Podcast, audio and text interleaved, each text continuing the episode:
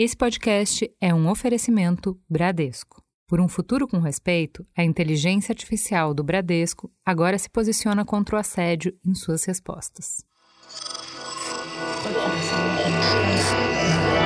Esse podcast é, apresentado por b9.com.br.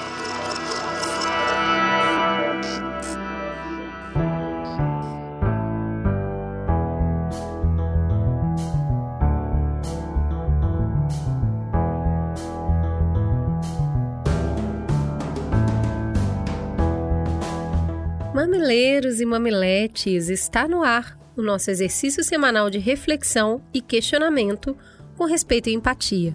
Eu sou a Cris Bartz. Eu sou a Juva Lauer e esse é o Mamilos, o podcast que está mais preocupado em construir pontes do que em provar pontos.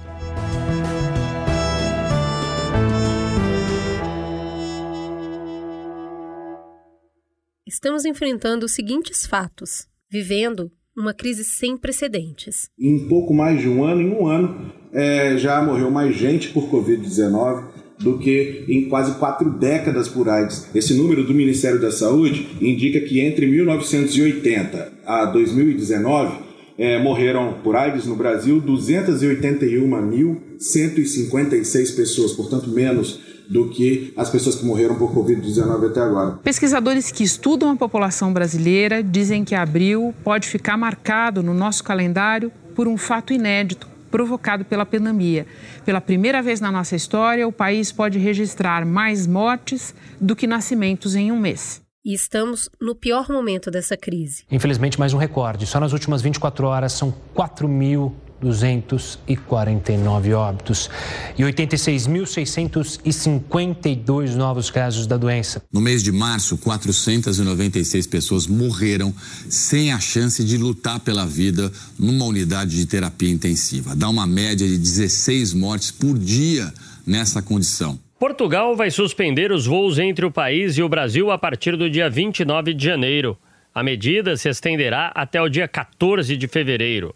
O Ministério do Interior português disse que a piora da pandemia do coronavírus no mundo, a detecção de novas variantes e o aumento de casos no Brasil justificaram a decisão. Mas as ferramentas para conter a crise são conhecidas. As universidades de Oxford, Cambridge e Harvard avaliaram os efeitos do fechamento de escolas e de escritórios, o cancelamento de eventos ou de encontros, a interrupção do sistema de transporte. Os cientistas estudaram 149 países e a maioria adotou pelo menos três dessas recomendações entre janeiro e maio. Essa combinação conseguiu, em média, reduzir o número de casos em 13%. Um dos autores da pesquisa explica que o número é gigantesco, considerando a população mundial. Seriam milhões de contágios a menos e salvaria vidas demais. O estudo também verificou que os países que adotaram as restrições logo tiveram resultados melhores. Na contramão do Brasil, Araraquara, no interior de São Paulo, não registra nenhuma morte pela Covid-19 há dois dias. A cidade, que é governada pelo petista Edinho Silva, adotou o lockdown há 45 dias e o resultado está aparecendo agora. A máscara é nossa primeira linha de defesa contra a Covid-19. Com as novas variantes que são mais contagiosas, o uso do equipamento de proteção se mantém indispensável. A Anvisa soltou uma nota de esclarecimento. Ela diz que é preciso deixar claro que não existem estudos que comprovem a eficiência da ivermectina no tratamento da Covid-19, nem para tratar e nem para prevenir. Pacientes que têm usado medicamentos sem eficácia comprovada, na ilusão de se protegerem da Covid, estão desenvolvendo outras doenças graves. Nós já vimos pacientes recebendo hidroxicloroquina em casa e usando oxigênio em torpedo quando esse oxigênio acabou, o paciente veio aqui ao hospital, né, iminência de morte e precisamos entubá-lo. A gente já recebeu paciente jovem, mulher de 38 anos, tomando cloroquina com arritmia cardíaca e com Covid grave. Eu já vi paciente de 40 anos tomando alta dose de anticoagulante e cloroquina, ivermectina, kit Covid, chegando com hemorragia pulmonar e sendo admitido em estado grave também. Um estudo global liderado pela Organização Mundial da Saúde concluiu que a hidroxicloroquina e outros três medicamentos antivirais são ineficazes no tratamento da Covid-19. É natural que, diante de problemas, surjam diferentes maneiras de perceber o que está acontecendo, de mensurar a gravidade e, em função disso, apareçam diferentes estratégias de responder à realidade. Mas o que a gente enfrenta com essa pandemia é tão avassalador, tem uma dimensão tão universal, que acho que todo mundo meio que esperava que a realidade ia se impor e acabar com as possibilidades de diferenças de opinião. Diante de tanta desgraça, consensos mínimos pareciam inevitáveis. Mas não é o que a gente está vivendo. Todos os dias assistimos pessoas que negam a dimensão do problema. No dia em que o Brasil registrou o recorde diário de mortes pela Covid-19, o presidente Jair Bolsonaro voltou a minimizar a pandemia e culpou a imprensa pelo pânico gerado em torno da maior crise sanitária do país. Depois da facada não vai ser uma gripezinha que vai me derrubar, não, tá ok? Se o médico, o Ministério da Saúde, me recomendar um novo exame, eu farei. Caso contrário, me comportarei como qualquer um de vocês aqui presente. No meu caso particular, pelo meu histórico de atleta, caso fosse contaminado pelo vírus, não precisaria me preocupar. Nada sentiria ou seria, quando muito, acometido de uma gripezinha. Todos os dias convivemos com pessoas que negam o tamanho do risco. Um conjunto de vídeos e fotos funcionou como um tapa na cara de todo mundo que está em casa, se protegendo e protegendo os outros da Covid. O que, que essas imagens mostram? Pessoas ricas, supostamente bem informadas, aglomeradas numa festa em Florianópolis, cidade onde não tem leito de UTI por causa da pandemia. Nem mesmo o tempo chuvoso e nem os riscos da pandemia do coronavírus seguraram esta multidão em casa. Vim comprar um carrinho de bebê, né? Já tô perto de ganhar, fazer enxoval da criança. Você que tá grávida, não tem medo de pegar coronavírus aqui? A gente tem medo, mas tem que sair para comprar as coisas do bebê, não tem outro jeito. Tá lotado. É? E não dá medo do coronavírus? Dá. Todos os dias, conversamos com pessoas que negam as formas de controlar o risco. Manifestantes contrários às medidas de restrição que fecharam estabelecimentos comerciais, escolas e outros serviços no Distrito Federal fizeram um protesto neste domingo. Eles foram até a frente da casa do governador Ibanez Rocha para protestar. Segundo os organizadores, o grupo era formado por representantes de empresários, principalmente donos de bares, restaurantes e academias. Um homem subiu no ônibus da linha 121 em Campinas e não queria usar a máscara de proteção. De acordo com a passageira que mandou o vídeo, ele entrou no veículo com a máscara e tirou em seguida. Segundo ela, ele dizia que não ia usar e que não estava nem aí para Covid. Aí começou uma confusão com muito bate-boca entre os passageiros. O Conselho Federal de Medicina estabeleceu critérios e condições para a prescrição da cloroquina e da hidroxi cloroquina em pacientes com a Covid-19. Como é que a gente explica tanta dissociação entre os fatos e as respostas das pessoas a esses fatos? Só dá para explicar quando tem doses cavalares de negação da realidade. Negacionismo é o termo usado para definir o comportamento de quem escolhe ignorar a realidade ou viver em sua própria realidade imaginada. Todo mundo tem o direito a ter a sua opinião, mas o negacionista desacredita de fatos confirmados para criar ideias próprias, baseadas numa linha narrativa que lhe parece mais confortável. Durante o último ano, a comunidade científica, os governos estaduais e os meios de comunicação apostaram na estratégia de divulgar fatos e dados para conquistar o engajamento das pessoas no combate ao Covid. Naquela mesa tá faltando ele e a saudade dele tá doendo em mim. Deixe que o coronavírus tire alguém da sua família. Evite aglomerações e faça a sua parte para que juntos a gente possa vencer esta doença. Governo do Estado. Se cuida e fique em casa, caça porra mata. Máscara no rosto, caça porra mata. Lave sempre a mão, caça porra mata.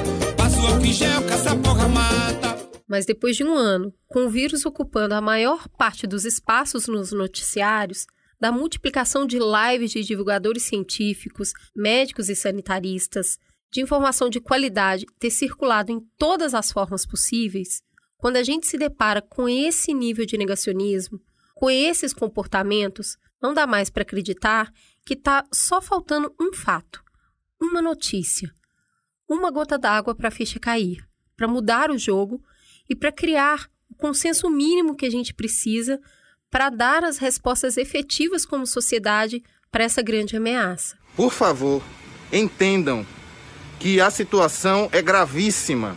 Nós chegamos no limite da ocupação dos leitos. Sabemos que hoje a necessidade do isolamento social é muito importante.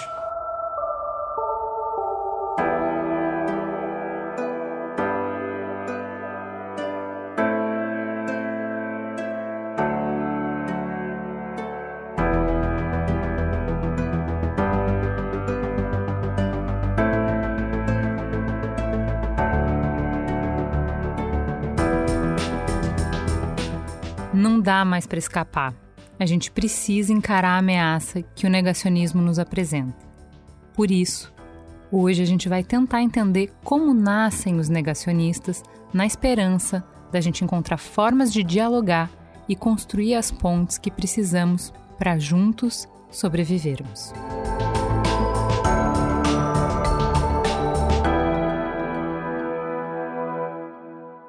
Vamos começar, Márcia. Quem é você na fila do pão? Bom, eu sou uma pernambucana de 50 anos que veio há 20 anos para São Paulo e que é professora da Faculdade de Medicina, mas não é médica, eu sou antropóloga. Ai, olha esse sotaque lindo, né? Chegou ontem em São Paulo. Oh, maravilha. Adoro uma antropóloga. e tem uma pessoa também muito especial para fazer dupla hoje com a Márcia na nossa conversa. Por favor, Renan, se apresente para os nossos ouvintes. Quem é você na fila da vacina? eu sou o Renan, eu fiz Relações Internacionais na Unesp de Franca e atualmente eu sou pesquisador de pós-doutorado no Instituto Federal Suíço de Tecnologia de Zurique e até recentemente, até outubro do ano passado, eu era pós-doc no departamento que a Márcia é professora e docente. Eu era pós-doc na área de Sociologia do Conhecimento Biomédico. Que demais! Bom, a gente vai dar uma paradinha e vamos para os nossos intervalos comerciais para voltar e pular de cabeça nesse assunto. Não sai daí.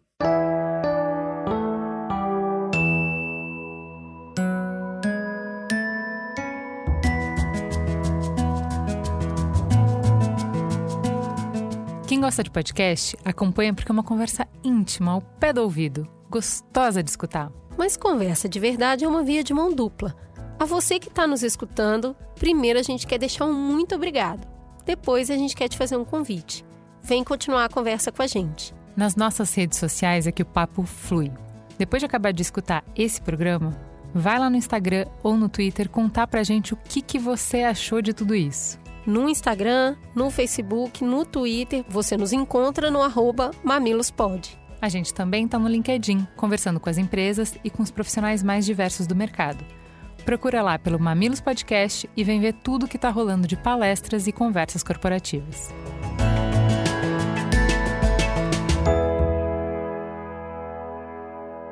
Então, voltando, vamos começar pelo começo. Negacionismo científico justo num momento histórico em que a gente conquistou muitas importantes melhorias de vida através da ciência, por que justo agora a ciência está sendo tão questionada?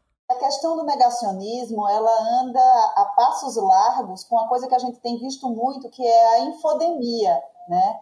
A infodemia, que é um termo que é associado a quando a gente tem, para um determinado assunto, um rol de informações quase que infinito. E essa infinidade de informações sobre o mesmo assunto circulando na mesma hora dificulta, inclusive, o discernimento do que é certo e do que é errado. Então, infodemia, negacionismo, é, para mim, andam de mãos dadas. O que é que você acha, Renan? Eu, enquanto sociólogo, é, eu interpreto muito similarmente ao que a professora Márcia falou, que essa quantidade de desinformação sistêmica, que ela chamou com o termo de infodemia, contribui para a implementação de uma, é, digamos, uma onda negacionista ou um processo um pouco mais macrosocial é, negacionista, que pode tanto interferir no sistema mais amplo da sociedade, né, ou seja, é, em instituições como na política, na economia. No... Então, eu diria que essa infodemia ela alimenta um movimento negacionista mais institucionalizado é, na sociedade. Tem alguns fatores que são. A gente está falando aqui sobre o excesso de informação. Então, a gente tem um fator que parece. O que vocês estão falando é que ele desnorteia as pessoas, né? As pessoas ficam ali desnorteadas, não sabem muito bem o que que qual caminho elas deveriam seguir e isso traz essa esse rebote, né? Essa onda de tipo, é tanta coisa que eu vou me isentar de tudo então. Mas tem alguns outros fatores que a gente pode nominar aqui que vão ajudando a dar mais camadas e mais complexidade para levar uma pessoa a negar uma informação? Sim, eu acho que existem pelo menos três ou quatro fatores, né? O primeiro é algo que está muito próximo a esse mundo tão acelerado da gente, que a gente poderia chamar de escassez de atenção, a gente se dedica, dedica muito pouca atenção a um determinado assunto. A gente lê praticamente manchetes, lê grandes letreiros, mas a gente não entra a fundo para conhecer alguma coisa. O segundo fator, eu acho que é uma, a bolha, né? As famosas bolhas onde a gente vive. Então, é muito fácil a gente circular e receber informação dentro da nossa bolha. Eu acho que esse é um segundo fator muito importante. É, um terceiro que eu acho que é fundamental, eu acho que aí o Renan pode nos dar várias dicas sobre ele, que é a erosão da confiança, né? Então a gente tem uma erosão da confiança na ciência, é, nos cientistas, uma erosão de confiança nos estados e nos governos, uma erosão de confiança nos líderes, né? Então essa erosão de confiança na, nos sistemas, vamos dizer assim, estabelecidos, também eu acho que é alguma coisa absolutamente atual e gritante nos dias de hoje. E a outra é, sem dúvida alguma, a relação entre ciência e política. Embora a gente saiba que, cientificamente, como combater a disseminação do vírus, politicamente a gente não sabe como manejar a situação em grandes sociedades, ou a gente não sabe manejar uma epidemia mundial, uma pandemia, uma coisa em larga escala. Então, eu acho que tem muitos fatores mais sociológicos e também tem fatores de cunho subjetivo, de cunho mais, vamos dizer assim, psi. Deixa eu pedir para vocês é, explorarem um pouco melhor cada um desses três fatores é, que a professora citou. Então, Uh, eu achei interessante você começar falando do pouco aprofundamento nas informações, quando o que a gente vê no negacionismo científico é justamente o oposto disso. São pessoas que aprofundam muito, que têm muitos argumentos e que trazem argumentos de autoridade, que copiam na forma muito do que a ciência usa para apresentar os seus achados, né? Então, assim, por exemplo, se uma informação de qualidade ela vem é, no formato de uma pessoa que estudou muito, então a gente está trazendo vocês que estudaram sobre esses assuntos para falar sobre isso. Ah, o negacionista vai trazer um médico para falar que a cloroquina funciona, para falar que não deveria tomar vacina. Se a gente mostra estudo para mostrar que não é o argumento de autoridade, é olha, eu estudei, foram tantas pessoas. O negacionista vai trazer também, olha, estudos mostram que a ivermectina, não sei o que, não sei o que, não sei o que. Então, é, eu acho difícil quando a gente fala que é pouco aprofundamento, porque o que a gente está enfrentando é o oposto disso. Para mim ficou muito marcado essa questão desse embate de se o kit é, preventivo funcionava ou não, quando o laboratório que tem a patente da ivermectina solta uma nota dizendo: gente, eu tenho todo o interesse, a marca é minha, o dinheiro seria meu, mas nem eu estou dizendo que é para usar. Eu, que sou laboratório, estou dizendo não funciona para Covid. Uhum. Quando o laboratório se pronunciou, eu falei: pronto, agora acabou a discussão. Porque não é uma questão de confiar no Renan, na Márcia, né? Não é uma questão de confiar no Dr. Drauzio Varela, no Atila e Amarino, na OMS, nas instituições, na ciência. Não, é só quem, quem tem interesse financeiro. Pois bem, coloquei isso no meu Twitter. Veio uma discussão interessantíssima de um cara estudado, com universidade pública, de qualidade, não sei o quê, vários diplomas, argumentar que, olha só, sabe qual é o problema? É o interesse econômico. Esse laboratório perdeu a patente da ivermectina, então é muito barato, não vale a pena. Ele está estudando um outro medicamento que é muito mais caro, então eles não querem que a gente tenha acesso a saber que a ivermectina resolve quando é um remédio que é 10 reais, entendeu? Então é lógico, não é interesse econômico que isso. Você tá entendendo? Tem argumento para tudo, gente. E não são argumentos ruins. Porque, de fato, a gente sabe que o interesse econômico e, uh, já moldou muitas práticas e políticas que eram contrárias ao interesse da população, certo? Então não é um argumento que você pode simplesmente descartar como ridículo. E aí? Esse seu ponto é fundamental, né? Porque eu acho que aí esse é um ponto que significa o que é saber? O que é que essas pessoas sabem? O, qual, o que é que elas estão acessando para construir essa base nos argumentos? E aí eu te, eu te diria que não adianta ter tantos diplomas e fugir da realidade, porque na hora do embate, é, a ciência se constituiu a partir é, dos estudos empíricos, ou seja, olhando para a realidade. Então, não adianta chamar um médico que vai, que tem diplomas é, e que vai defender a cloroquina, se na realidade a população que está tomando cloroquina não está efetivamente se protegendo da Covid e a população que está fazendo distanciamento físico, que está usando máscara corretamente e que está tomando vacina, a realidade se impõe. Então, na verdade, eu acho que a gente precisa voltar à discussão entre o que é um argumento de fé e o que é a realidade. E a realidade é implacável. Tem três aspectos do meu ponto de vista. Você tem desinformação, você tem as chamadas teorias da conspiração e você tem a negação, que pode ser tanto um comportamento cultural a priori, ou seja, o ser humano ele constrói ao longo da vida é, um comportamento de negar e de reagir contrário ao que a realidade, a experiência dele apresenta para ele no cotidiano.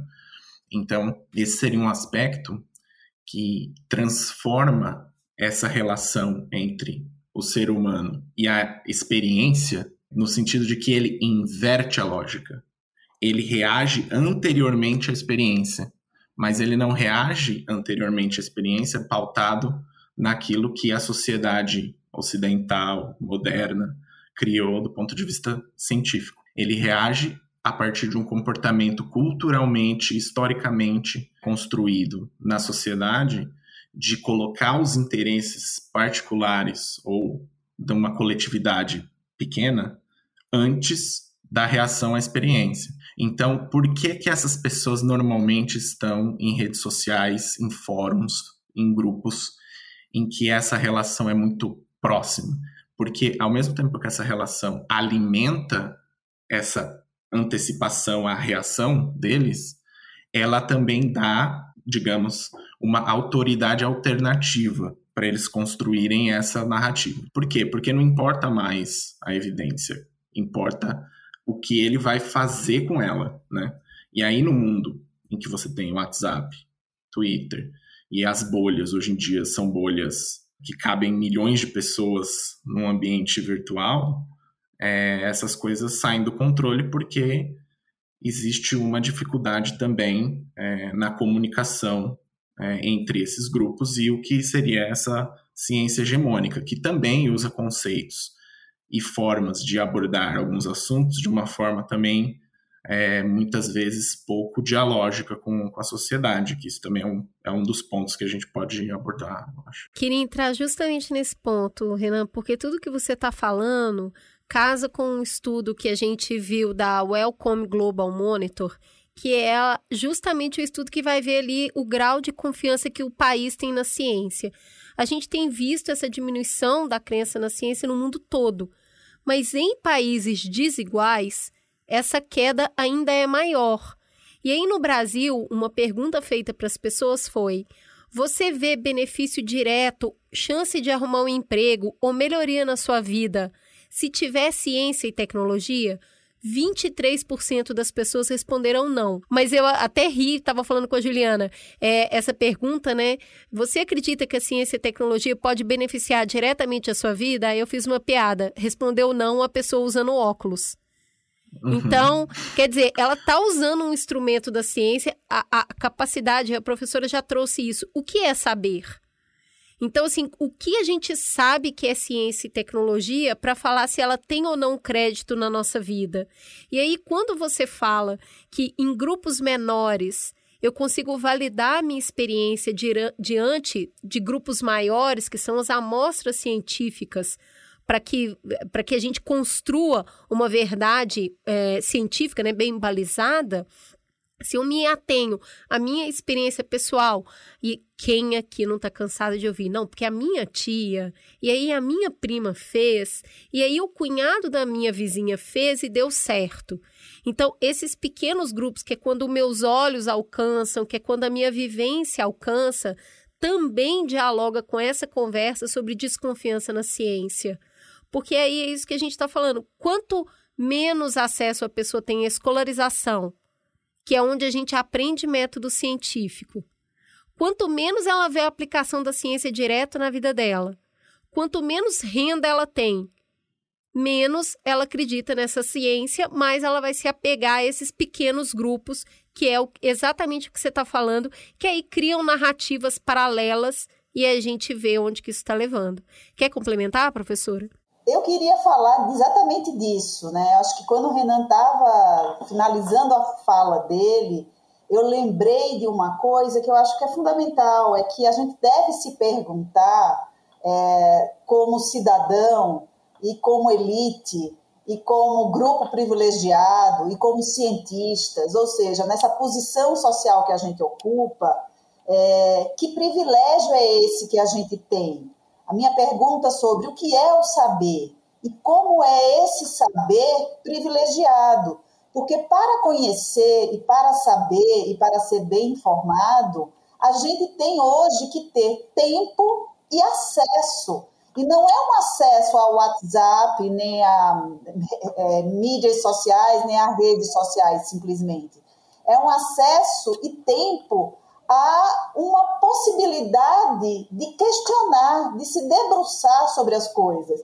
Então, eu acho que tem uma questão não à toa, eu não conhecia essa pesquisa, mas não à toa 23% respondem que não, né? E não à toa o Brasil é um dos países mais desiguais do mundo, né? Então, assim, não, uma coisa é aquelas pessoas que se dedicam a estudar um monte para se contrapor à ciência hegemônica, e cria os seus locos de disseminação, é, vamos dizer assim, de fake news ou de desinformação. Outra coisa é aquela pessoa que passa duas horas no transporte público para ir trabalhar e é nesse horário que ela vai acessar informações da sua bolha sobre o que está acontecendo no mundo. Essa pessoa ela tem tempo e ela tem recursos efetivos para questionar essa desinformação, ou seja, o quanto isso se reproduz num país que já é tão desigual, né? Eu vou acrescentar mais um fogo aí nessa fervura, que essa mesma poli essa mesma pesquisa, ela aponta que um dos fatores que influencia no aumento do índice de desconfiança na ciência, além de tudo que vocês falaram, né, na crise institucional, o fato de eu, se eu não acredito em outras instituições, eu tendo a não acreditar na ciência também, que isso está muito naquele exemplo que eu dei, né? Eu não acredito no mercado, eu não acredito nas grandes corporações, eu não acredito é, nas instâncias de política, eu também não vou acreditar na ciência, então eu não acredito em nada, faz parte de um pacote aí. Tem um outro ponto, além da, da, da, da, questão da educação, que a gente tem dificuldade de educação para o método científico, da desigualdade de renda, que é quanto maior a, a crença religiosa de um país, é, maior a desconfiança na ciência, porque a, é, um número muito expressivo de entrevistados falou que se houver um conflito entre o que a sua religião fala e o que a ciência fala, prefere acreditar na religião. E aí a gente está vendo no Brasil um, um, um, sempre foi um país muito religioso, mas a gente está vendo um crescimento de um tipo de envolvimento religioso que é mais dogmático, que é mais, mais presente no, no cotidiano das pessoas, né? Menos aquela, aquela religião que é mais social, mais das festas, mais do ir na missa, que, que não transborda para todas as, as escolhas da vida, né? Como que vocês veem isso? Tem uma coisa muito interessante. Há muitos anos atrás, quando eu fiz o meu doutorado, eu estudei é, como famílias evangélicas lidavam com temas relacionados à reprodução, anticoncepção, enfim, e aborto, enfim. E me parecia uma coisa ali nos anos 90, uma tendência, a gente já via uma tendência no Brasil de uma mudança é, sem precedentes do crescimento de igrejas evangélicas. Né? Uhum. Eu acho que também a gente não pode generalizar as igrejas evangélicas, a gente não pode é, generalizar as religiões cristãs né, uhum. como sendo deturpadoras de realidade, é, ou anticientíficas, né? mas a gente sabe que aqui no país a gente teve uma composição muito, é, vamos dizer assim, malévola é, entre religião, poder, política e dinheiro e economia. Né? Não é à toa que grande parte das televisões abertas, das, dos canais de TV abertos, são de propriedade, concessões né, de grupos religiosos. Mas tem uma coisa que chama muito atenção. No momento de grande crise, a questão da fé e a questão de acreditar num líder, no geral, as pessoas vão acreditar naquele líder que é mais próximo, que é o mais palatável, né, que faz parte da sua comunidade de pertencimento. Então, é muito mais fácil acreditar no que o seu pastor está dizendo, mesmo que ele não esteja falando a partir de critérios de verdade, de cientificidade, do que acreditar, por exemplo, no influenciador, num pesquisador como o Átila, né? O Átila é alguém que ele não conhece, que ele não sabe os atributos morais, enquanto o pastor não só ele conhece, mas ele confia nos atributos morais daquele, daquela liderança. Então, é essa comunidade, de, no momento de crise, é essa comunidade pequena de pertencimento, e a fé vai estar muito vinculada a isso, até porque numa crise pandêmica, onde morrem, é, desde que a gente escuta 4 mil mortes diárias, até o filho da vizinha jovem que morreu, né? ou seja, alguma coisa tão longe, mas alguma coisa tão perto ao mesmo tempo, né? É, mobiliza sentimentos de insegurança, de medo e de descrença, e a finitude da, da vida chega tão perto da gente que você vai acreditar em quem? Você vai acreditar na ciência ou você vai acreditar naquele líder que sempre lhe amparou e que lhe deu guarida, vamos dizer assim? Então, também mistura esses aspectos muito subjetivos e do campo psi. É, e acho que a gente precisa dar mais atenção a estudar e entender como isso se processa na sociedade. O conhecimento científico ele é muito árduo, não é todo mundo que alcança o conhecimento científico. Mesmo distanciamento físico, uso correto de máscara, transmissão, é, é, infecção, é, são termos e temas que entraram no nosso vocabulário de forma muito mais pesada agora nos últimos anos, né? Sobretudo no último ano, a gente não está acostumada a isso. A população, no geral, não está acostumada a isso. Eu tive minha é, formação no doutorado na área de sociologia da ciência. Então, é uma área bem específica, focado em como a comunidade científica constrói sentido para a ciência, do ponto de vista institucional, moral e principalmente cultural, né?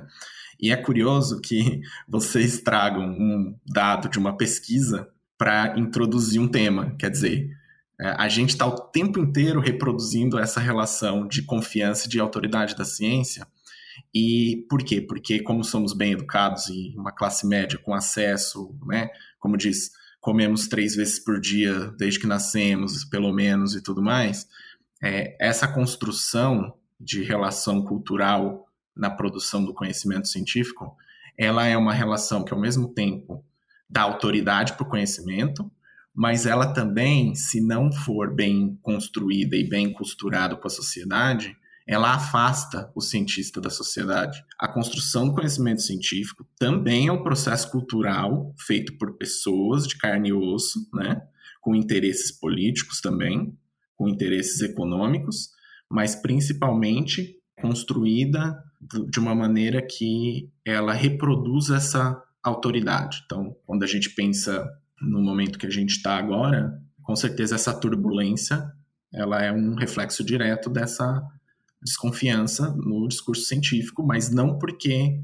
ele não tem mais autoridade, mas porque as respostas que ele também está dando não são rápidas e eficazes quanto a população gostaria, né? Porque a população em geral, aquela coisa, todo mundo é negacionista no Brasil, mas a última pesquisa, 89% quer tomar vacina. Quer dizer, onde que está né, essa, essa descrença na ciência também? Eu acho que todos esses aspectos, tudo isso tem que ser muito bem destrinchado, né? Mas é, Renan, Márcia, vocês sempre trazem uma conversa que a gente tem muito forte no Brasil, e é óbvia essa conversa porque a gente está falando de um país muito desigual, que é de falta de acesso à informação e desescolarização. E dentro dessa parcela de negacionistas, a gente tem uma parcela enorme de pessoas assim. Mas a gente também, pela primeira vez, tem uma elite escolarizada negacionista, fazendo uh, passeata na Paulista dia de semana, horário de trabalho, todo mundo ali com cinco refeições por dia, Renan, não é três uhum. não, hein?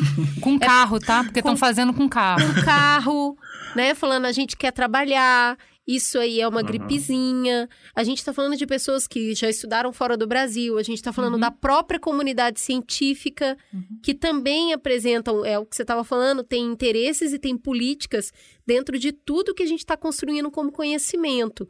Então, do mesmo jeito que a gente aqui preferiu acreditar numa realidade que está se impondo aos nossos olhos, a gente está vendo pessoas que está olhando para o mesmo cenário, que tem o mesmo tempo que nós aqui conversando, para se aprofundar, para argumentar, para assistir jornal, para se alimentar é, de informação, de comida, de, de segurança, para poder falar: eu não acredito nisso, isso aí é uma grande. É, e é isso que vem muito da elite, né? É um, é um grande golpe contra o presidente.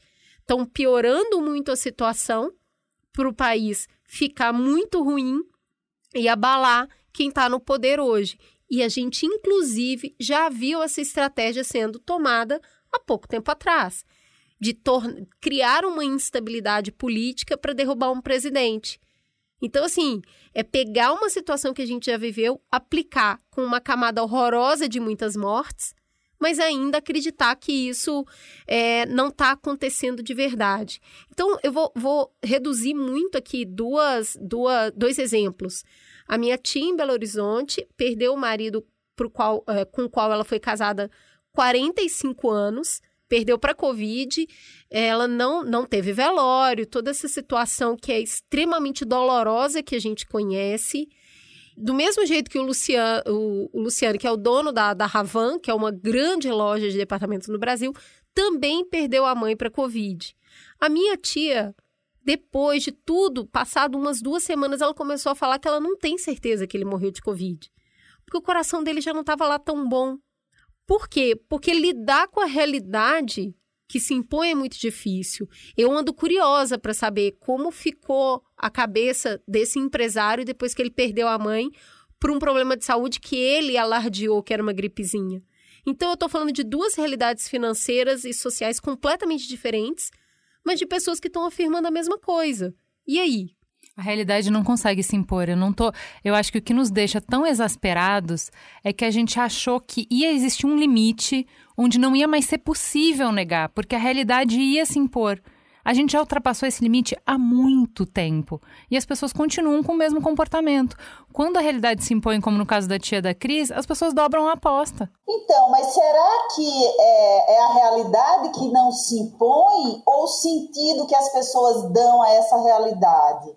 A forma como as pessoas interpretam subjetivamente essa realidade. Tem um super amigo, o Tiago Cavalcante, ele é professor em Cambridge, economista, ele logo no começo, ainda no ano passado da pandemia, ele publicou um artigo ele estudou a questão da ideologia política e as medidas de distanciamento social, né?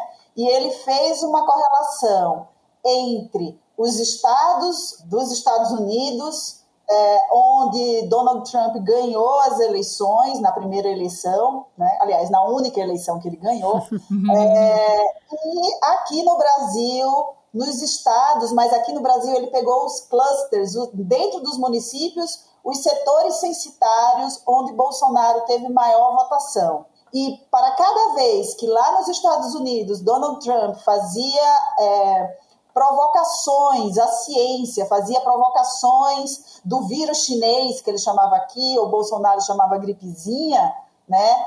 É, menos é, distanciamento físico nesses locais que tinham votado nesses dois líderes negacionistas, eu diria, eles aderiam menos às ações de prevenção né, à Covid. Né? Eu acho que assim, a ciência lida sempre com risco, a ciência não lida com verdade. Né? A noção de risco na ciência ela está posta. A vacina traz riscos, é, assim como o uso de máscara também vai trazer risco. Você não está livre só porque você se vacinou de pegar a Covid né? Você está mais ou menos livre de desenvolver a doença de uma forma grave, né? Chegar a ser hospitalizado, né? A grande questão é como suplanta o risco epidemiológico, o risco da doença e como as pessoas lidam com a dimensão do risco subjetivo, que é essa reinterpretação da realidade. Essa reinterpretação da realidade ela faz parte de uma ideologia e ela é construída exatamente para isso, para negar a realidade.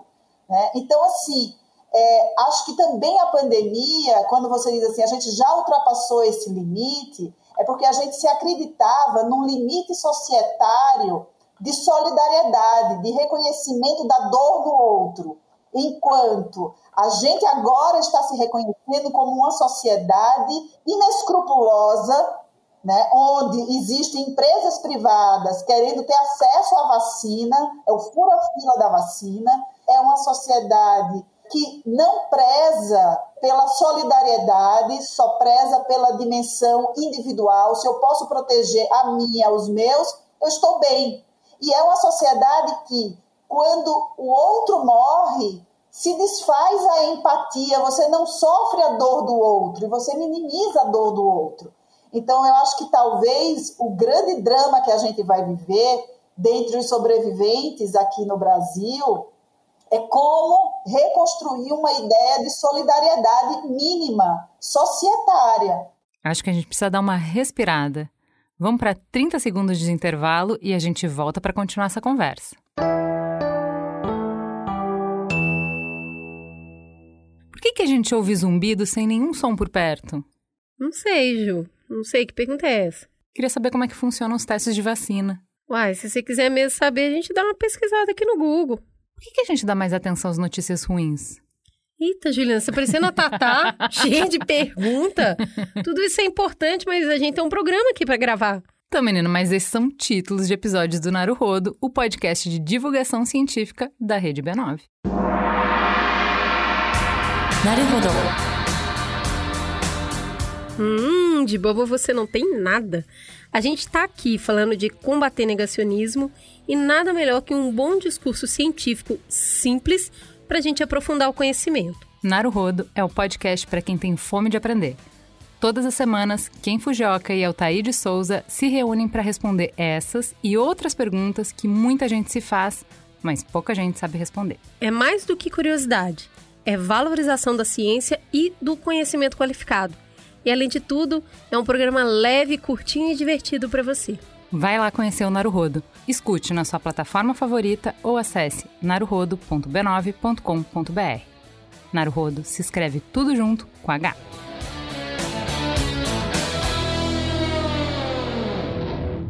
Eu queria passar para a gente conversar um pouco, trazer um pouco mais para perto da gente, porque assim, muita gente que não se alinha com o que a gente apresentou no primeiro bloco, né? Então, não acha que é uma gripezinha, tá acompanhando todas as últimas pesquisas, tá buscando se informar e tal, com um, um pensamento crítico e tal, uh, muda de opinião, que eu acho que esse é um marco muito importante, né? Do, do negacionismo do pensamento científico é, uh, diante de evidência, eu posso mudar a minha opinião. Né? Então, a diferença do pensamento mágico e do pensamento científico é eu vou mudar de opinião. Se as evidências mudarem, se a realidade mudar, eu mudo de opinião. Então, estar aberto a mudar de opinião faz muita diferença. Mesmo essas pessoas, é, a gente está encontrando hoje uma dificuldade muito grande de consenso. A gente tem que estar tá muito alinhado de o que exatamente é para fazer, entendeu? É para usar que máscara? Que horas que é para usar máscara? É para sair, mas é para ir para o supermercado? Pode ir para o supermercado ou não pode? Para encontrar só minha mãe, pode? Ou se eu for viajar e eu for para uma casa em que não vai ter mais ninguém, né? Vou botar um Airbnb. Eu não vou encontrar ninguém na ida, não vou encontrar ninguém na volta. Isso tudo bem?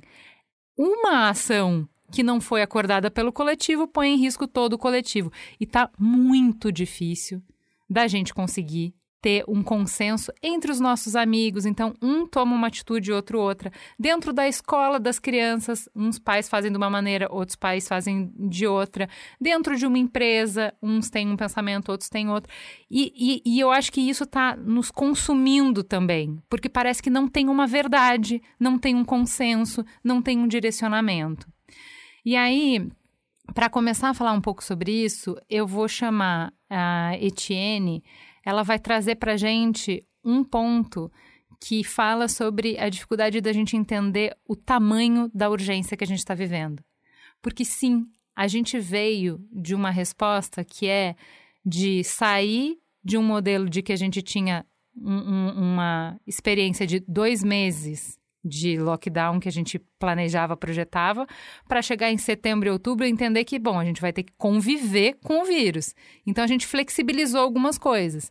Então, coisas que eram possíveis fazer quando a gente estava num nível de, eh, de número de mortes diário de 500, não são mais viáveis quando a gente chegou num número de 4 mil mortes por dia.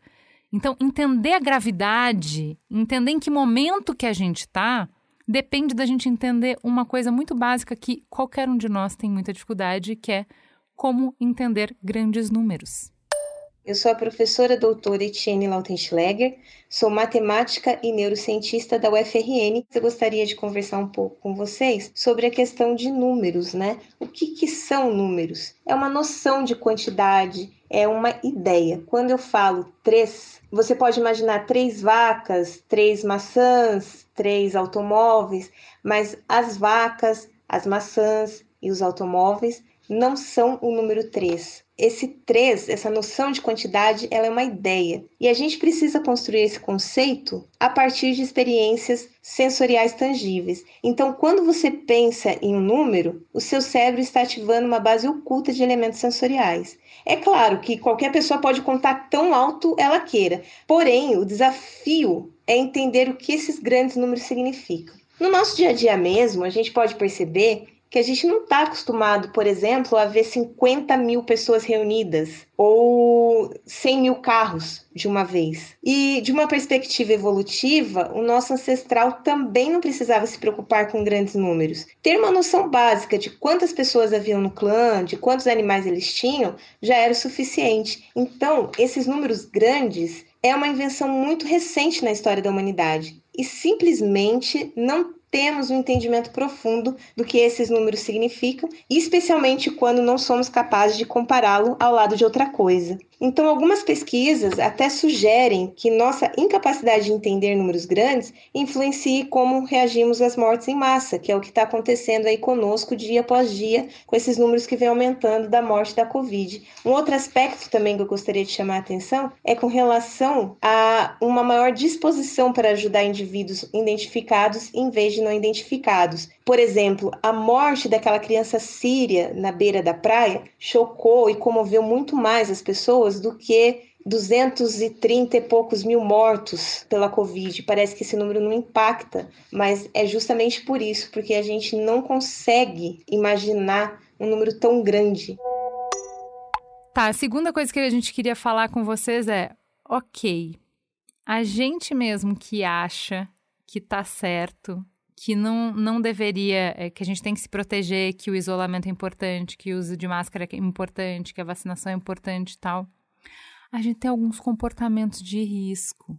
E é, são coisas que depois, se você pensar, não dá para explicar. É a menina que vai fazer um encontro porque já ficou um ano, pensa bem, um ano sem transar. Eu já tô há 15 dias isolado, o cara tá 15 dias isolado, que mal pode haver? E aí, qual é o mecanismo que ajuda eu me justificar para mim mesma que tá tudo bem? Porque cada um de nós tá fazendo isso em algum nível, tá? Eu acho, meninas, que assim, a sociedade do jeitinho veio antes da pandemia, entendeu? E esse jeitinho que muitas vezes ajuda, que arruma emprego pro seu vizinho que precisa fazer um bico, ou que deu muitos, é, muitos traços de resiliência para a sociedade brasileira, também é o jeitinho do motorista de ônibus que tá para o ônibus sair cheio, mas tem alguém que chegou atrasado. O ônibus inteiro espera para a pessoa entrar. É a sociedade do cara que chegou atrasado no, no teatro, mas porque ele é diretor do teatro, ele pode entrar depois que fechou as portas. É a pessoa que fura uma fila na Barra Funda quando você tá lá esperando o ônibus para sair. Então, assim, o vírus adora essa sociedade. Essa sociedade que comete esses pequenos delitos. Ou então vou eu pegar meu carro e descer para Maresias, tá tudo certo. É, porque o vírus não sabe que, que tem jeitinho. Ele só sabe que ele quer se reproduzir e ele está fazendo isso e cumprindo bem o, o papel dele. Então, eu diria que a pandemia mostrou que a gente precisa repensar esse modelo de sociedade, que às vezes a gente abre tanta exceção que a exceção virou a regra. Tem um ponto importante que você colocou, Renan, que eu acho que, que junta a nossa, nosso, digamos, excesso de resiliência com a nossa falta de perspectiva. Então, tem a solteira que está sem transar já tem um ano e tanto, tem a pessoa que está sem ajuda nenhuma, nenhum tipo de ajuda em casa, lidando com a casa e com o trabalho há mais de um ano, e não tem a perspectiva que isso possa melhorar tão cedo. Então, quem estava segurando a barra, né, até agora, começa a esmorecer, começa a falar não tem perspectiva mesmo, eu vou morrer sozinha, a outra vai morrer de cansaço, e aí a gente vai afrouxando essas regras até numa busca de tentar voltar algum sentido para essa vida. Então, eu, eu, queria que a gente falasse um pouquinho disso, né? Porque a gente não tem só esse excesso, é, é, excesso de resiliência que, inclusive, vem do país violento que a gente vive, né? Porque se a gente for pensar todo dia direitinho e mensurar os riscos de sair de casa, talvez a gente não queira sair. Então, a gente já está acostumado a flexibilizar a realidade para poder sobreviver. E aí chega o vírus, talvez a gente, até pelo tempo que a gente já está lidando com ele, a gente, infelizmente, se acostumou. Porque o ser humano é incrível, ele se acostuma com qualquer coisa. E a gente está se acostumando com todo, toda essa tristeza, todo esse medo e está tentando voltar a resgatar alguma realidade. Faz sentido, Márcia? O que, que você vê aí desse, dessa junção dessas duas coisas? Eu acho que faz todo sentido do ponto de vista subjetivo, individual, né?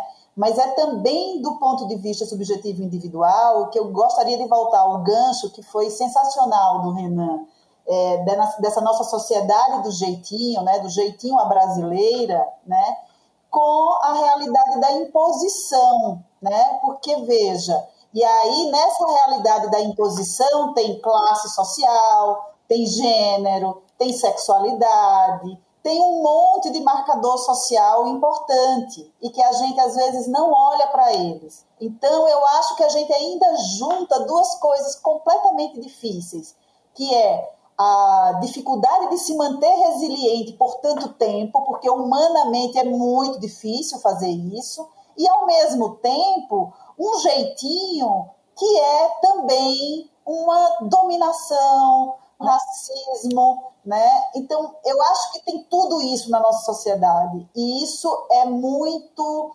difícil de lidar, né? O tempo todo é muito difícil de lidar. Bom, diante é, da conversa que a gente teve de entender que a nossa sociedade tem uma cultura que dificulta aí a, a, essa ideia de solidariedade, né, tá bem, Está bem jogada por terra aí na nossa cara, levando para esse lugar do individualismo.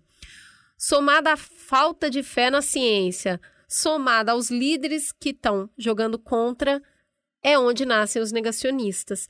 Eu queria que vocês então encerrassem nos colocando aí uma palavra do que vocês entendem que é importante para a sociedade brasileira como reflexão perceber nesse momento para que a gente coloque a cabeça para o lado de fora e entenda a sociedade que a gente vive, esse espelho tão feio que a gente está se vendo hoje, e o que, que é possível para fazer no futuro próximo, mas para a gente entender a reconstrução desse pacto que a gente precisa fazer. Gente, o pacto social necessário, na minha perspectiva, é um pacto de, ao mesmo tempo, buscar sair da bolha, cada um de nós, da bolha de conforto. Acho que a gente tem aí quase que uma década sendo construída por mídias, por líderes, né, de polarização e de ideologias muito polarizadas.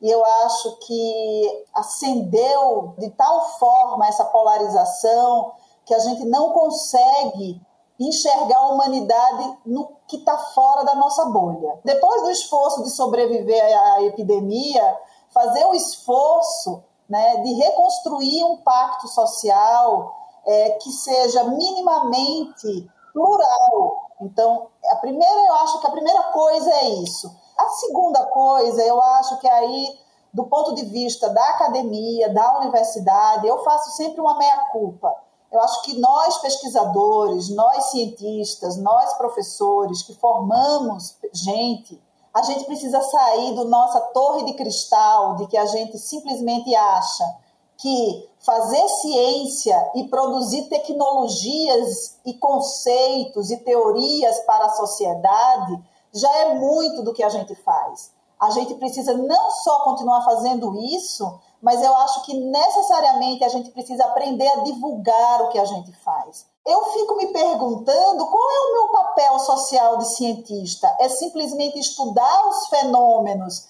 e ensinar os meus alunos sobre determinados temas ou ir para a ponta da sociedade para eu também ser porta-voz de um pensamento científico democrático? A gente precisa democratizar a ciência. Então, eu acho que é isso. É, pessoalmente, sair da bolha e enfrentar o negacionismo e do plano é, profissional, acadêmico, né, popularizar a ciência, no sentido de tornar o debate mais plural. Olha, eu, eu imagino que a gente deva atuar em três frentes, digamos, para enfrentar esses problemas, né? O primeiro é entender que este é um problema complexo. Tão problema quanto desenvolver um antibiótico. Tão problema como descobrir é, água em Marte. É, um segundo aspecto seria usar algo que a gente tem muito bom no Brasil, que eu sou muito é, orgulhoso, que é a criatividade. O brasileiro é criativo, né? Então acho que a gente tinha que utilizar a criatividade como forma de escapar dessa polarização e como forma de construir um meio termo.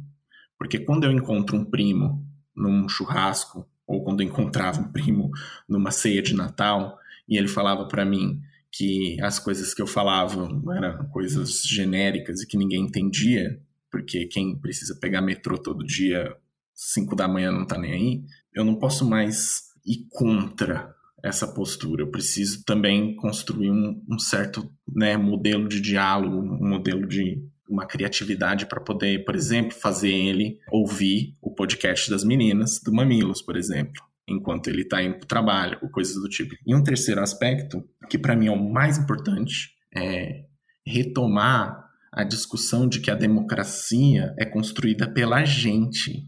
Ao questionar esse modelo de sociedade que a gente infelizmente acabou sendo prejudicado né, na pandemia, ao questionar esse modelo, a gente poderia refletir de que formas que a gente pode usar isso como um gatilho também para aprimorar a nossa democracia com instituições mais próximas das pessoas. Gente, queria agradecer muito vocês. A gente sabe que conseguir tempo e conseguir energia para se engajar numa conversa profunda e difícil é, tá ainda mais raro e mais escasso né, nesses momentos que a gente está atravessando. Então, muito obrigada por aceitar sentar na nossa mesa, por aceitar o convite para essa conversa complexa e incômoda.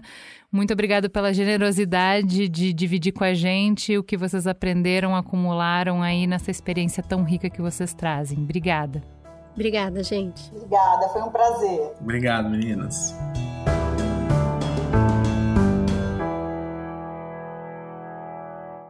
Juliana, vamos começar essa síntese de um jeito diferente. A gente chamou ajuda para síntese. O que, que a gente foi perguntar para Pernetinha, a nossa querida Jaqueline Costa, que tem uma carreira sólida em segurança do trabalho, Juliana? A gente foi perguntar para a Jaque o que, é necessário fazer para as pessoas aderirem a comportamentos que evitem acidentes. Galera do Mamilos, aqui é Jaqueline Costa. Vocês já me ouviram em alguns outros programas. Eu sou gerente de qualidade, saúde, segurança e meio ambiente de uma empresa multinacional do petróleo e eu vim conversar um pouquinho com vocês sobre comportamento de risco. Eu creio que muitos de nós nos perguntamos várias vezes durante a semana, o mês, durante o dia, no meio dessa crise em que estamos vivendo, por que, que, as pessoas não respeitam a quarentena, por que, que as pessoas saem, por que, que elas vão a festas, por que, que vão a bares, fazem reuniãozinha de amigos, vão a shopping, usa máscara no queixo, esquece a máscara em casa. E bom, para responder a isso, nós precisamos, antes de mais nada, não nos separar daquelas pessoas. Não existe isso, tá? Nós somos parte disso. O que acontece aqui é comum a todos nós. Precisamos, antes de qualquer coisa, aceitar isso para que então a gente possa combater esse problema. O ser humano ele tem naturalmente tendência a tomar atitudes com base no que chamam de soon certain positive, é imediato, certo e positivo.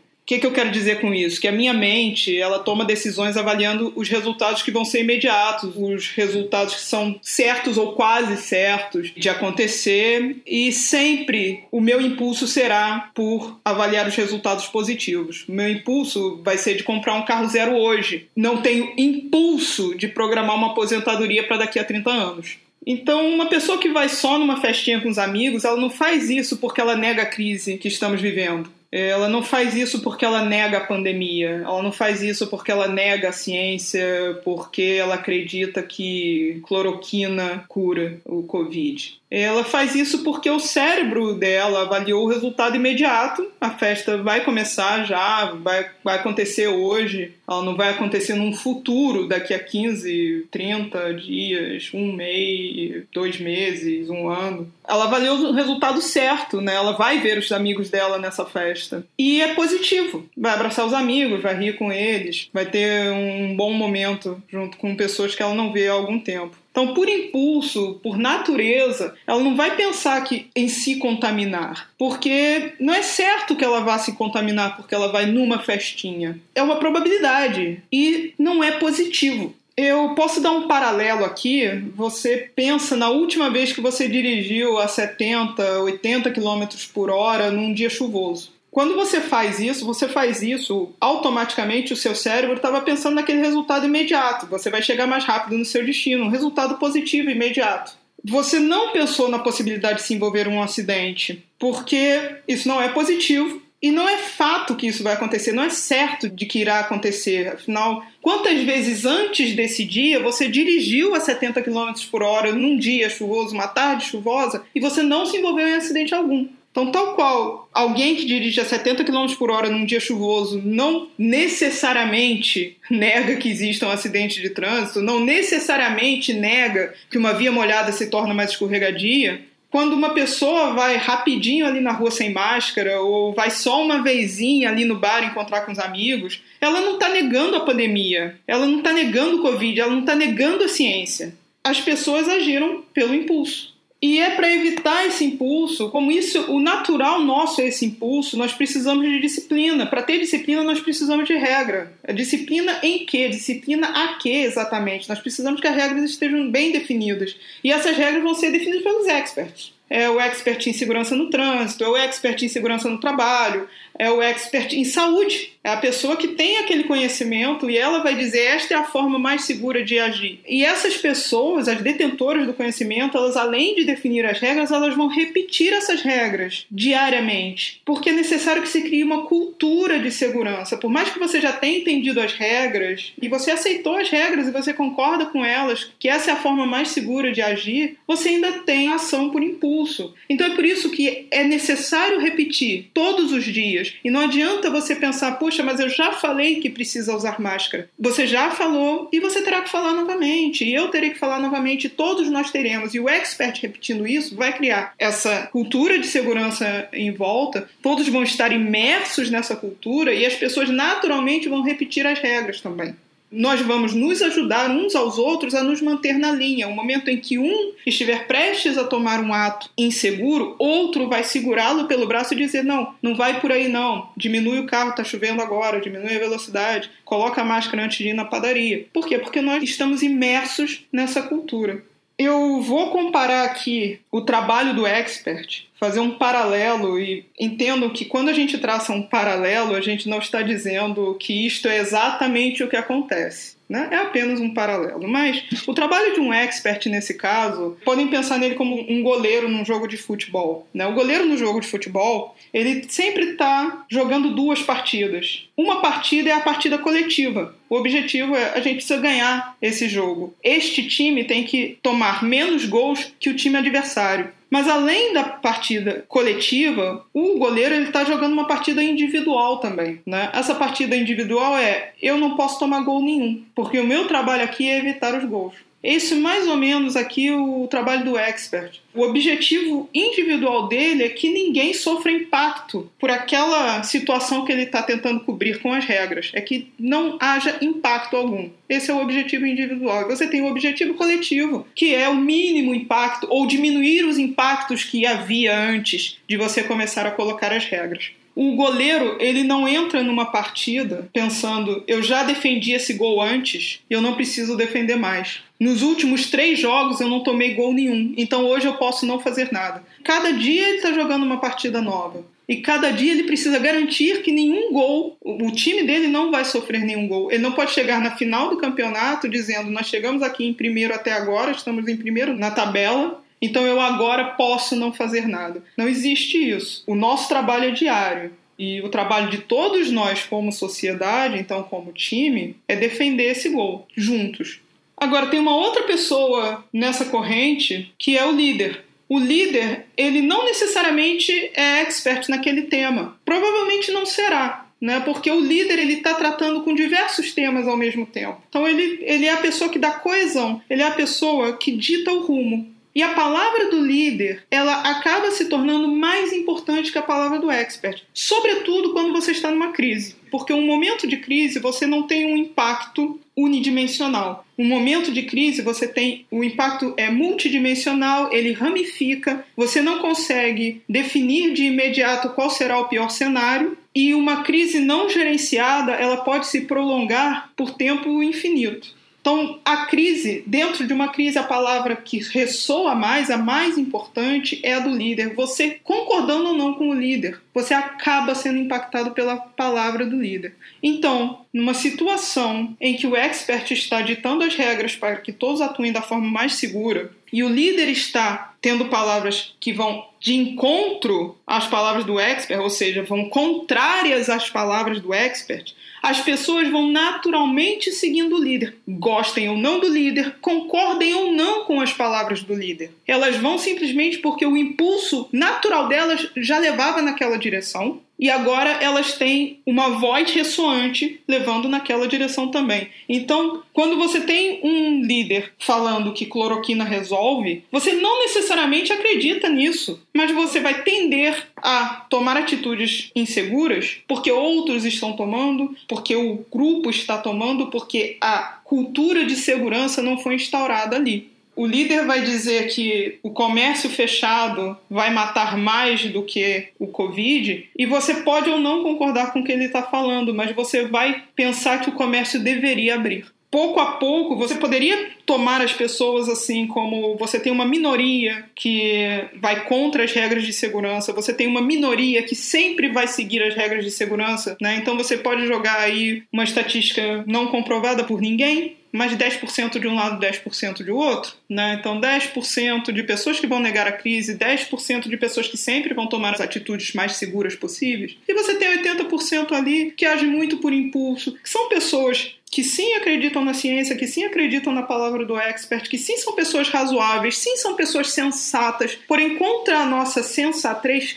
ao nosso comportamento natural, ao nosso impulso. E esse 80% de pessoas precisa dessa cultura de segurança, precisa da voz do líder, precisa das regras do expert para estar no caminho correto com mais e mais pessoas sendo afetadas por uma voz dissoante, essa voz do líder que diz para a gente ir por um outro caminho porque as coisas não são tão ruins assim, elas ficarão piores se a gente não agir de acordo com as palavras dele, com mais e mais pessoas, desses 80% indo contra as regras de segurança, isso tende a crescer como uma bola de neve. E pouco a pouco, aquelas pessoas que estão seguindo as regras, que estão fazendo de tudo para se manter dentro de um ambiente seguro, elas são pressionadas para burlar as regras. Por que, que você ainda está em casa? Por que, que você não vem aqui rapidinho? A gente só vai ali no bar. São coisas assim que uma pessoa que ainda está seguindo todas as regras vai escutar. E não porque as pessoas que estão fazendo o convite ignorem a ciência ou neguem a ciência. O que aconteceu foi que se instaurou uma cultura de soon certain positive. Não vai acontecer nada, é rapidinho, é só ali. E aí, o que, que bateu para você, Cris? Ó, oh, eu queria fazer um resumo rápido quantidade de pontos que a gente passou que levam as pessoas e que cria esse ninho para nascer negacionista. A gente falou aqui de excesso de informação que desnorteia. A gente falou da erosão da confiança nas lideranças, então o que elas falam não causa mais impacto. A falta de educação escolarizada mesmo, que é voltada para o método científico e acaba deixando esse, essa ciência tão longe da vida das pessoas, ou pelo menos elas pensam assim. A gente ainda falou que tem a dificuldade da ciência não dialogar com a sociedade no dia a dia, em terminologia, naquilo que ela está estudando. A gente falou ainda da religiosidade. Quando ela entra em choque com a ciência, a ciência sai perdendo. Então a gente falou ainda do individualismo, da falta de fé na ciência, de líder jogando contra. Então forma-se um cenário que empurram as pessoas para o negacionismo. Tá fácil ser negacionista no Brasil. Para mim foi isso que essa conversa trouxe.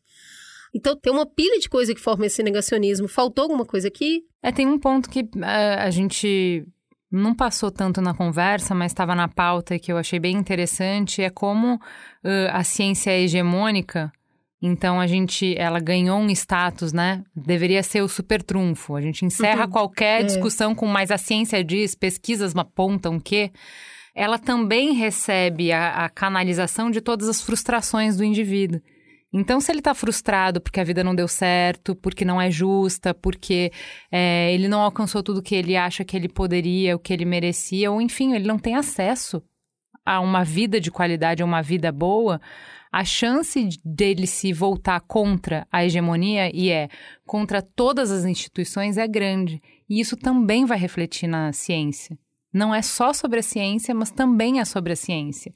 Então, desacreditar de tudo que venha de argumento de autoridade ou de universidade ou de esses grandes é, órgãos reguladores, então a Organização Mundial de Saúde, a ONU, a FAO, isso faz parte, dá para entender como uma rebeldia à, à liderança, né? É, tipo, a minha vida não é boa e a responsabilidade é sua, né? O que, que a MS tem a ver com a minha vida? O que, que o MS sabe do meu dia a dia para estar tá ditando essa regra?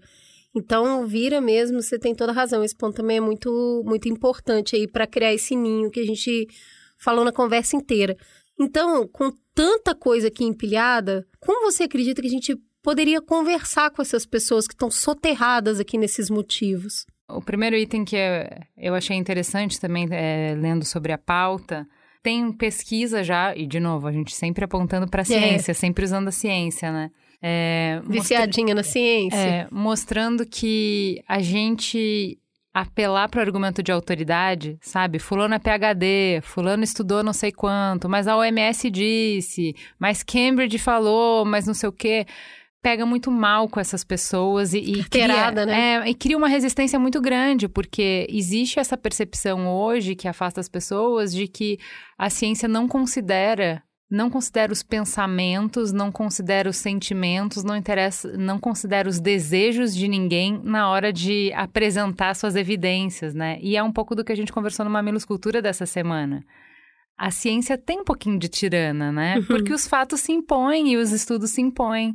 Então, para superar essa barreira, é, o estudo sugere que ao invés de mostrar o argumento de autoridade, que é é assim porque a ciência disse, então se o seu pastor disse, mas a ciência disse, é a ciência que está certa.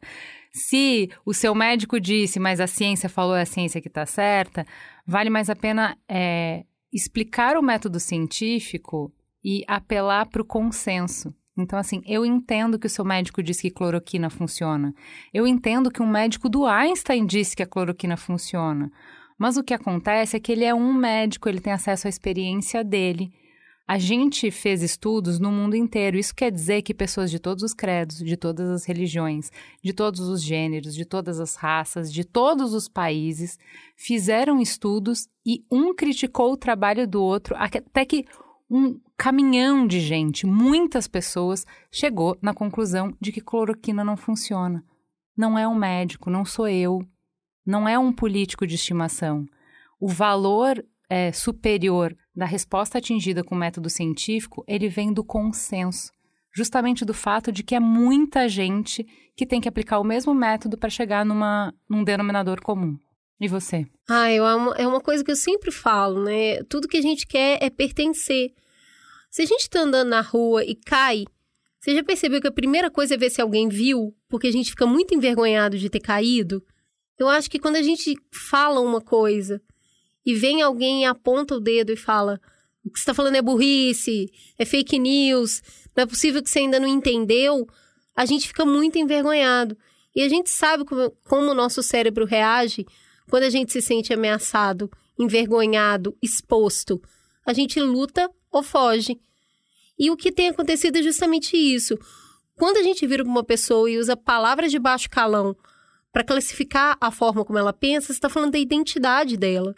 Então a pessoa simplesmente vai reagir ou vai fugir. E o que a gente precisa hoje é de consenso.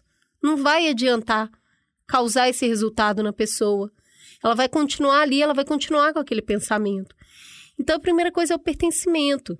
Então, a, as pessoas que falam assim: ah, mas eu, esse suco aqui eu vi, ele melhora a imunidade e isso é muito bom para Covid.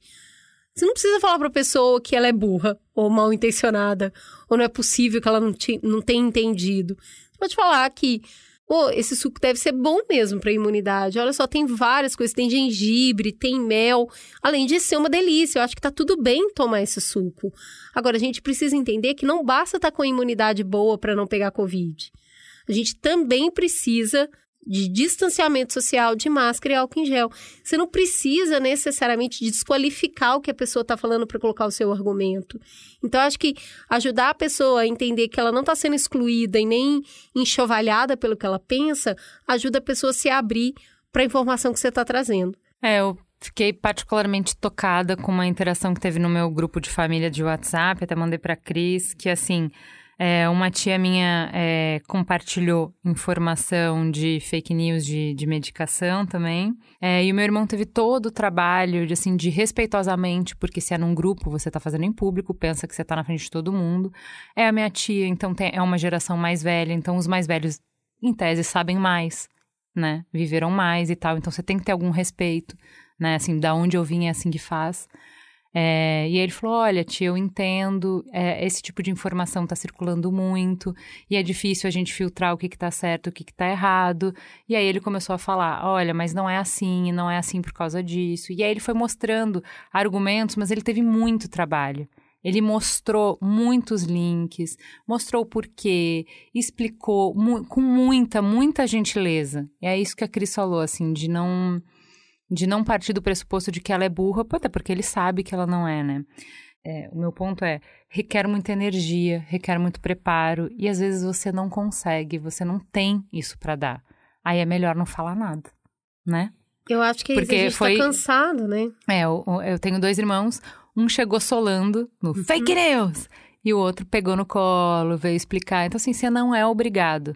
Mas, Mas... conta o que aconteceu na segunda interação. Aí o que aconteceu foi, quando ela recebeu uma outra notícia e ela queria postar no grupo, ela mandou já assim: Olha, eu recebi isso aqui. Lucas, você pode me dizer se é verdade?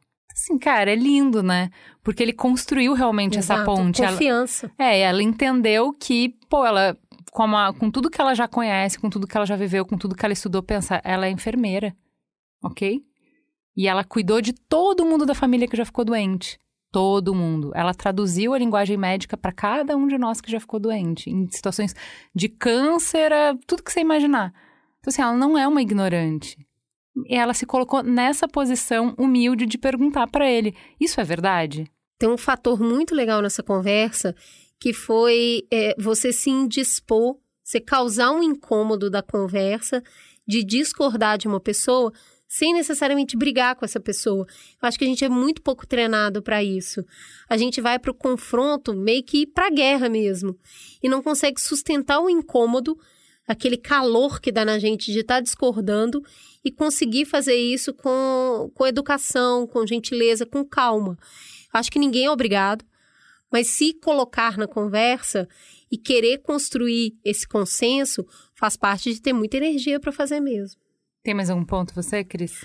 Putz, tem um negócio que é muito legal que eu acho importante, que é adequar o que a gente está falando para as pessoas que a gente está falando.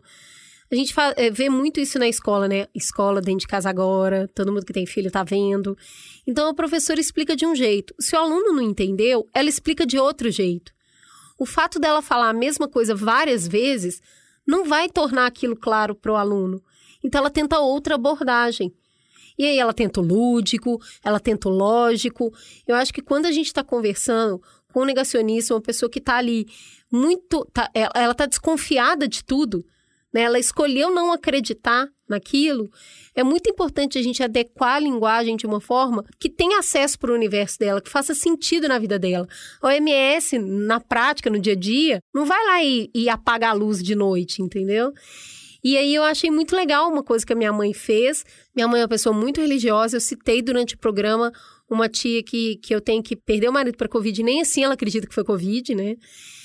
E, e, a minha mãe resolveu marcar um estudo bíblico online com todo mundo. E não sei como, ela me explicou, mas foi um negócio super elaborado que ela fez. Ela falou que a pandemia é um novo dilúvio, que a arca é a vacina e que todo mundo que está negando fez a mesma coisa com Noé. E vai todo mundo morrer porque está negando. Que Deus estava falando, que está explicando que é só a vacina, que para sobreviver você vai ter que ficar em casa, você vai ter que usar álcool em gel, você vai ter que usar máscara, e a gente está negando a realidade igual o povo lá negou a realidade e Noé e sua família se salvou. Inclusive falou de, da a nora de Noé, que né, ela desiste lá no meio do período da arca, ela resolve sair. Ela falou assim: ah, a galera da saúde mental, né? Ai, minha saúde mental, vou dar uma volta.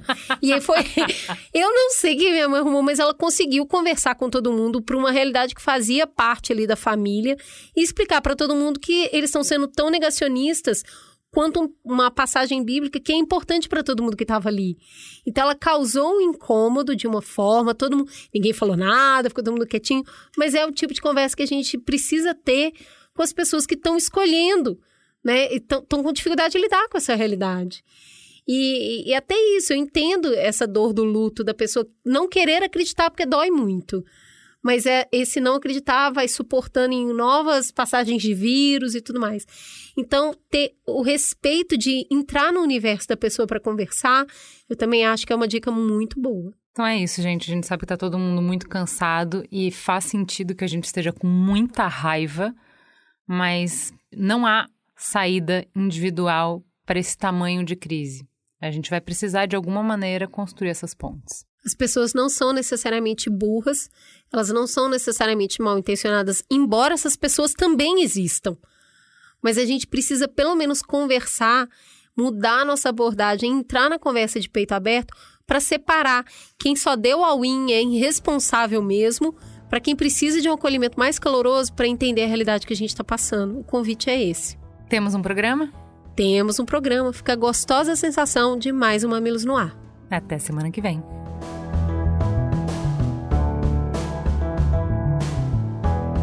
Mamilos é uma produção do B9. Eu sou a Cris Bartz e apresento esse programa junto com Juva Lauer. Para ouvir todos os episódios, assina aqui o nosso feed ou acesse mamilos.b9.com.br. Quem coordenou essa produção foi a Beatriz Souza, com pesquisa de pauta realizada por Iago Vinícius e Jaqueline Costa. Nos programas de história, a curadoria e o roteiro ficam a cargo da Deia Freitas. A edição do episódio ficou a cargo de Mariana Leão e as trilhas sonoras de Andy Lopes. A publicação dos programas fica por conta do AG Barros. A identidade visual do Mamilos é trabalho de Johnny Brito e as capas da Elo D'Angelo. O B9 tem direção executiva de Chris Bartz, Juva Lauer e Carlos Merigo. A coordenação digital é de Pedro Estraza, Lucas De Brito e Beatriz Fioroto. E o atendimento em negócios é feito por Raquel Casmala, Camila Maza e Thelma Zenaro. Você pode falar conosco no e-mail mamilos@b9.com.br e conversar conosco nas nossas redes sociais @mamilospod.